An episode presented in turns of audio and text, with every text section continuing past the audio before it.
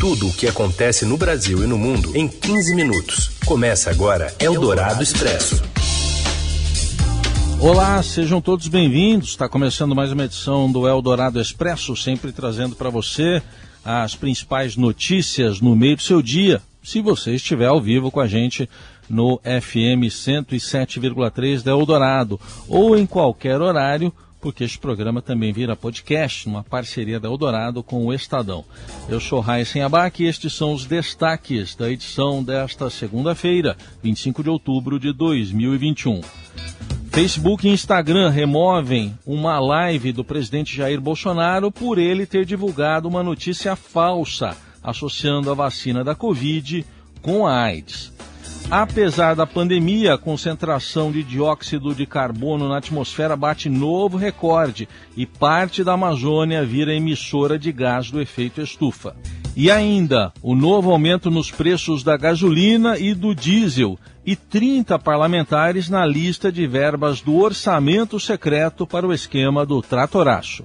É o Dourado Expresso. Tudo o que acontece no Brasil e no mundo em 15 minutos.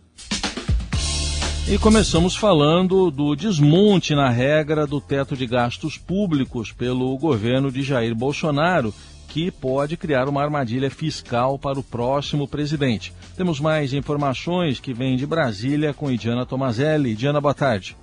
Boa tarde, Heisen. Em nome do seu programa eleitoral, o governo Jair Bolsonaro chancelou o desmonte na regra do teto de gastos, mas pode acabar criando uma armadilha fiscal a ser desarmada pelo próximo presidente já em 1 de janeiro de 2023.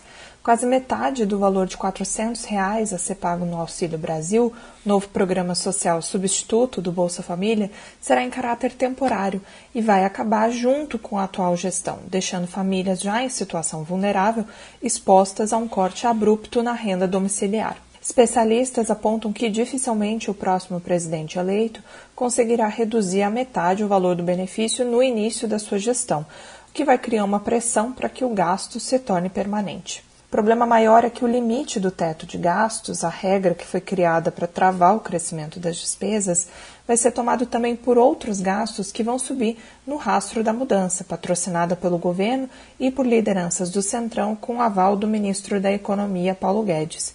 Além da elevação dos gastos, a percepção de maior risco à sustentabilidade das contas vai tornar mais cara a conta de juros da dívida pública, uma combinação de fatores que pode se converter em uma bomba fiscal para o sucessor de Bolsonaro. Com o Auxílio Brasil turbinado e a certeza de uma injeção de gastos em 2022, o Banco Central deve precisar subir mais a taxa básica de juros, a Selic, para manter as rédeas sobre a inflação.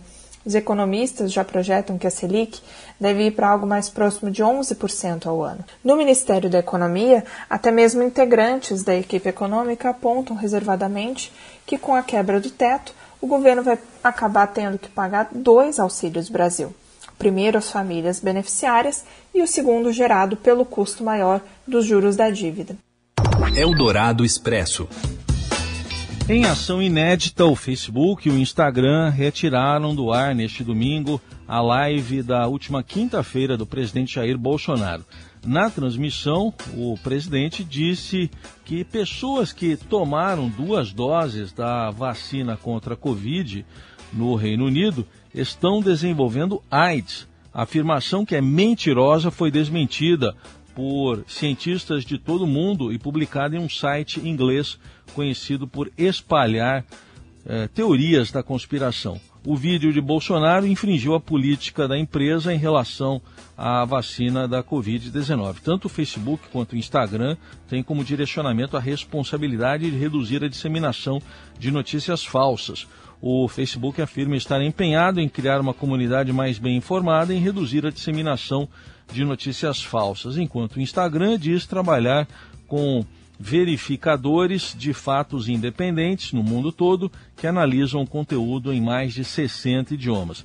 Na manhã desta segunda-feira, a live continuava disponível no canal do YouTube de Bolsonaro. Procurada, a plataforma não respondeu até a publicação de reportagem do Estadão, se pretende impor alguma sanção ao vídeo do presidente. Esta é a primeira vez que a companhia de Mark Zuckerberg, que é dono dos dois, o Facebook e o Instagram, tira do ar uma live semanal de Bolsonaro. Anteriormente, o Facebook só tinha removido uma publicação do presidente feita em março de 2020, em que ele citava o uso de cloroquina para o tratamento da Covid e defendia o fim do isolamento social. Bolsonaro ainda não se manifestou sobre a exclusão do vídeo.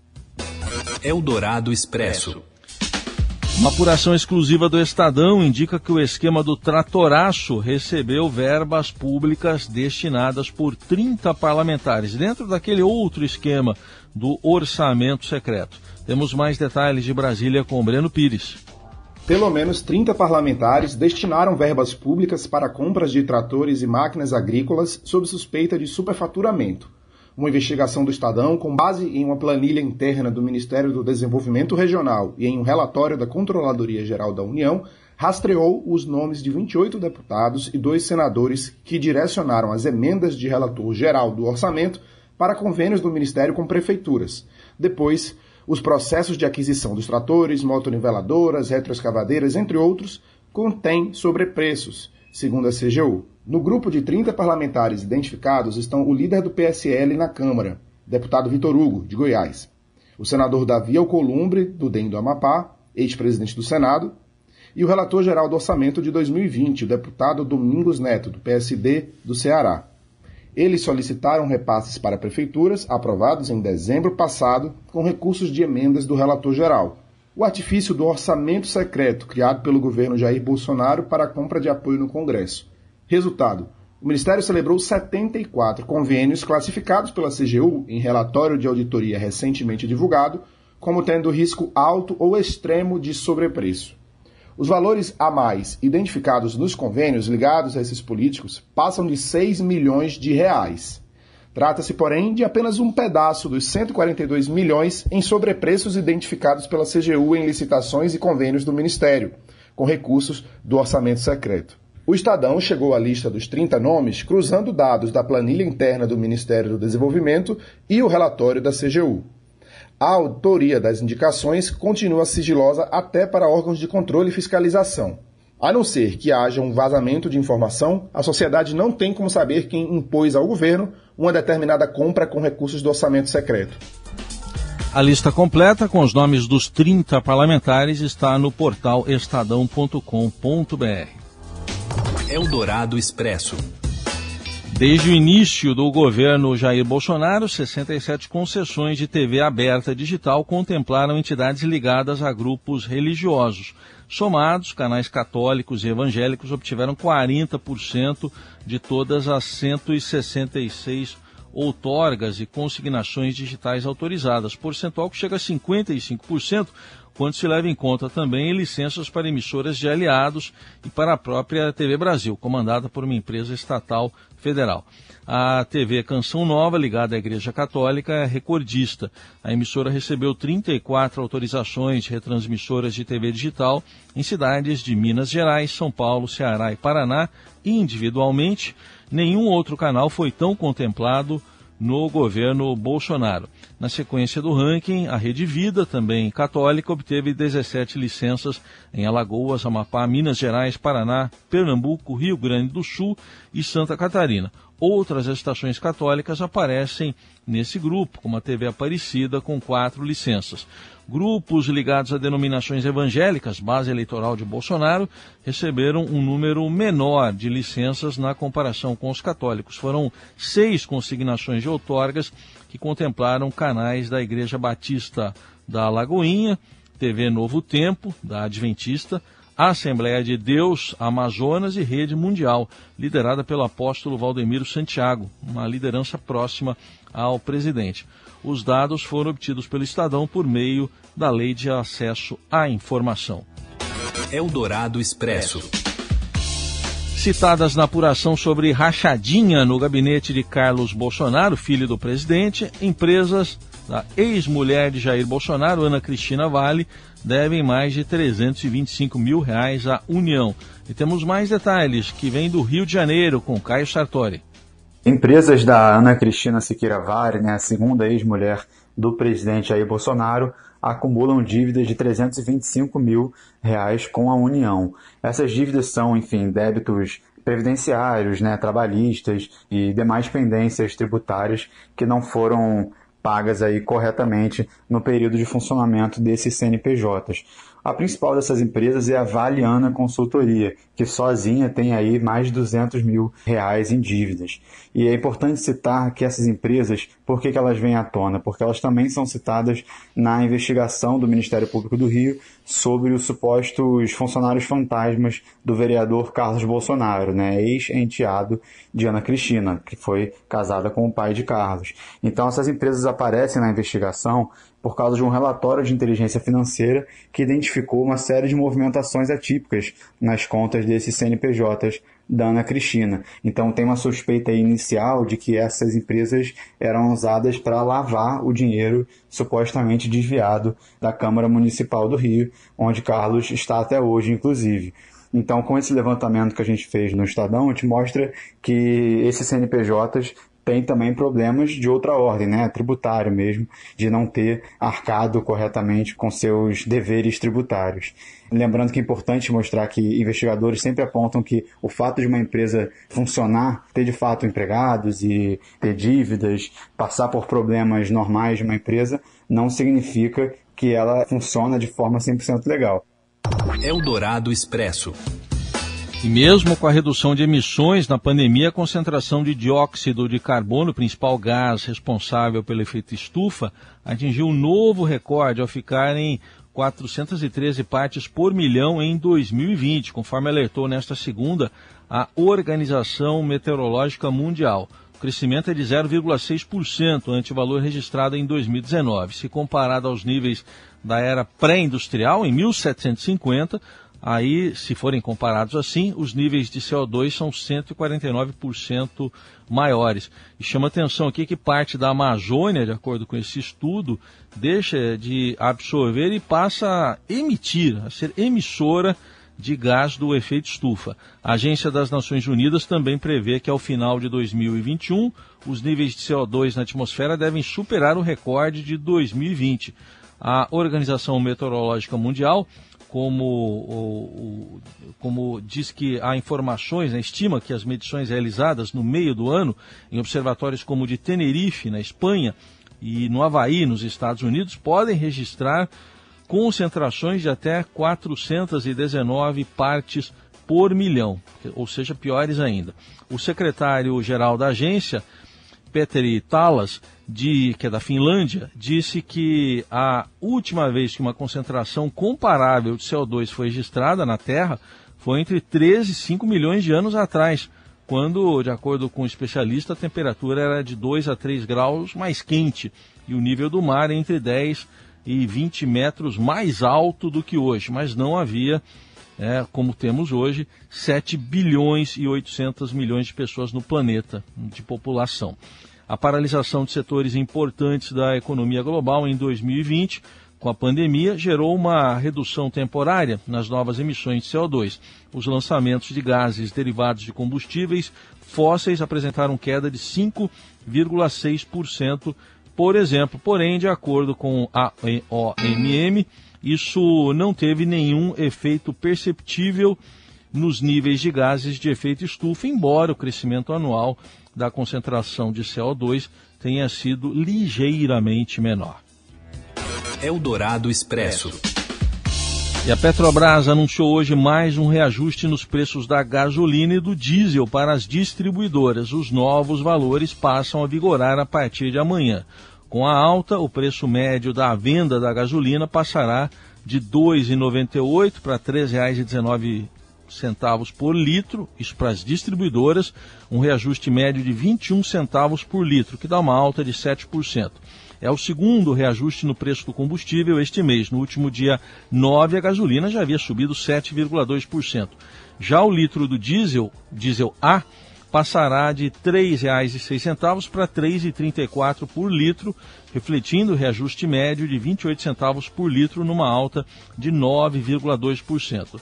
A última elevação no preço do diesel, que tinha sido de 8,89%, havia ocorrido em 28 de setembro. No ano, o diesel já acumula alta de 65,3% nas refinarias. Já a gasolina subiu 73,4% no mesmo período. Nos postos, o preço médio da gasolina ficou em R$ 6,36 e o valor máximo chegou a R$ 7,46, de acordo com o levantamento da Agência Nacional do Petróleo. No óleo diesel, a ANP registrou preço médio de R$ 5,04 e máximo de R$ 6,42 o litro. E a explicação para os aumentos dos preços dos combustíveis está em vários fatores, mas principalmente no valor do petróleo no mercado internacional e no câmbio. Você ouve Eldorado Expresso. Agora para falar das escolas de samba de São Paulo que retomam o ritmo para tentar garantir o desfile no próximo carnaval. Os detalhes vêm com a Priscila Meng. Priscila, boa tarde. Boa tarde, Heinz. A gente está praticamente quatro meses do carnaval e a Prefeitura de São Paulo tem indicado que provavelmente a gente vai ter no ano que vem, lá entre o fim de fevereiro e início de março. Isso vai depender um pouco dos números da Covid-19. A Prefeitura diz que a palavra final é da saúde, mas a gente não tem um parâmetro para acompanhar, para monitorar, como uma cobertura vacinal mínima ou um número máximo de internações pela doença, o que é muito cobrado, principalmente pelos blocos de rua que queriam ficar monitorando isso, até como uma forma de ter maior noção se vai ter ou não evento para negociar com o fornecedor, negociar com o patrocinador. Mas por enquanto a prefeitura não disse, não adotou publicamente nenhum parâmetro específico. Nas escolas de samba essa retomada é mais intensa, a venda de ingressos foi aberta, alguns setores estão esgotados ou quase esgotados. O pessoal de Parintins que vem todo ano para participar da produção dos carros alegóricos está em São Paulo, assim como os barracões de algumas escolas estão mais movimentados, alguns ensaios foram retomados, mas ainda com bastante restrição ao público. A gente não tem aqueles ensaios lotados como ocorre normalmente num carnaval. Nos blocos de rua há uma maior hesitação, alguns retomaram ou estão planejando retomar as oficinas, os ensaios presenciais, mas vários ainda estão com dúvidas, ainda não decidiram como vai ser no ano que vem, ainda não decidiram se vão, inclusive, desfilar, ainda preferem ter um pouco mais de cautela. Lembrando, né, que lá no Rio, as inscrições para o carnaval de rua reduziram nesse ano em relação ao carnaval anterior, ao da pandemia, então há a possibilidade que isso se repita aqui em São Paulo também. Eldorado Expresso. Apito para falar do Palmeiras, que pode chegar à vice-liderança do Brasileirão em jogo na noite desta segunda contra o esporte. Temos mais informações. Fala, Rafael Ramos. Olá, boa tarde. Palmeiras e Esporte se enfrentam na segunda-feira, às nove e meia da noite, no Allianz Parque, no encerramento da 28ª rodada do Campeonato Brasileiro. Depois de uma fase ruim na competição, o Palmeiras reencontrou o bom futebol e já são três jogos sem derrotas, incluindo as vitórias contra Internacional e Ceará. Agora o time busca mais uma vitória para reassumir a vice-liderança do campeonato, apesar de a possibilidade de ser campeão ser remota, já que o Atlético Mineiro disparou na liderança da competição. Já o esporte, afundado na zona de rebaixamento, busca surpreender o Palmeiras para sair da zona da degola e respirar um pouco mais aliviado no Brasileirão. E assim nós chegamos ao fim de mais uma edição do Eldorado Expresso. Lembrando que a atualização desta e de, destas e de outras notícias você tem no portal estadão.com.br nas plataformas do Estadão, incluindo aqui a Rádio Eldorado. Uma boa semana e até amanhã. Você ouviu Eldorado Expresso tudo o que acontece no Brasil e no mundo em 15 minutos.